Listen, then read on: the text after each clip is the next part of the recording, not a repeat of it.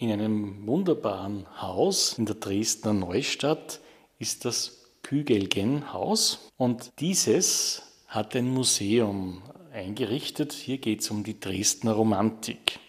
Aber weit mehr dazu weiß Direktorin Romy Donat. Wir befinden uns im Herzen der Dresdner Neustadt. Hier hat Gerhard von Kügelgen, ein sehr berühmter Porträtmaler zur Zeit Caspar David Friedrichs, mit seiner Familie gelebt und gewirkt.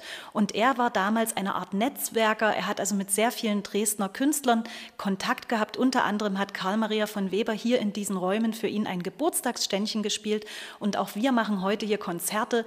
Wir sind ein Ort mit vielen Sonderveranstaltungen, wo nicht nur die Musik, sondern auch die Literatur und die bildende Kunst zur Zeit der Dresdner Romantik dargestellt werden. Und mit unseren Sonderausstellungen versuchen wir immer thematische Schwerpunkte zu setzen.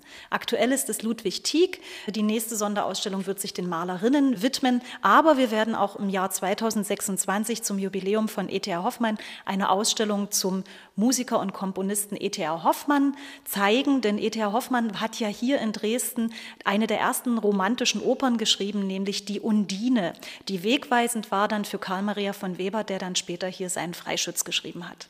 Frau Donat, warum avancierte denn Dresden in der ersten Hälfte des 19. Jahrhunderts zu einem Zentrum romantischer Musik in Deutschland. Dresden war ein unheimlich attraktiver Ort. Sie müssen sich vorstellen, wir hatten hier eine Verbindung oder eine Sammlung, wir könnten sagen ja eine Art Knotenpunkt der Künste. Wir hatten die Gemäldegalerie, dadurch kamen sehr viele Maler in die Stadt, auch an der Kunstakademie wurde studiert und die Maler zogen weitere Künstler mit sich her. Zudem hatten wir natürlich die Hofkapelle, die europäisch sehr bekannt war.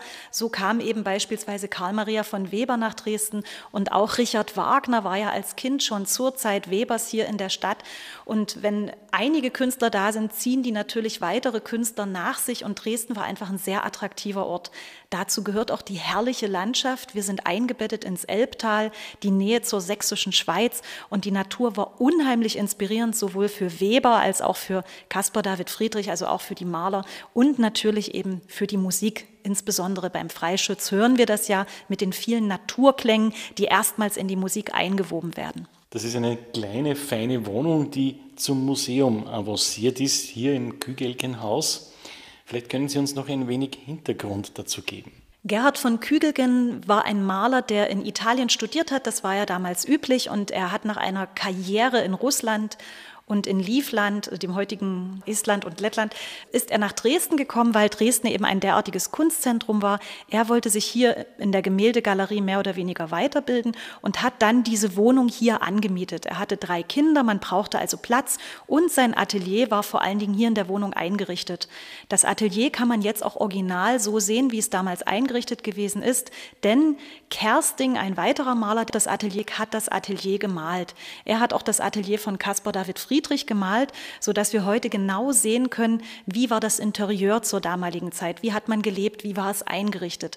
Und gerade hier in dieser Wohnung ist also sehr viel passiert.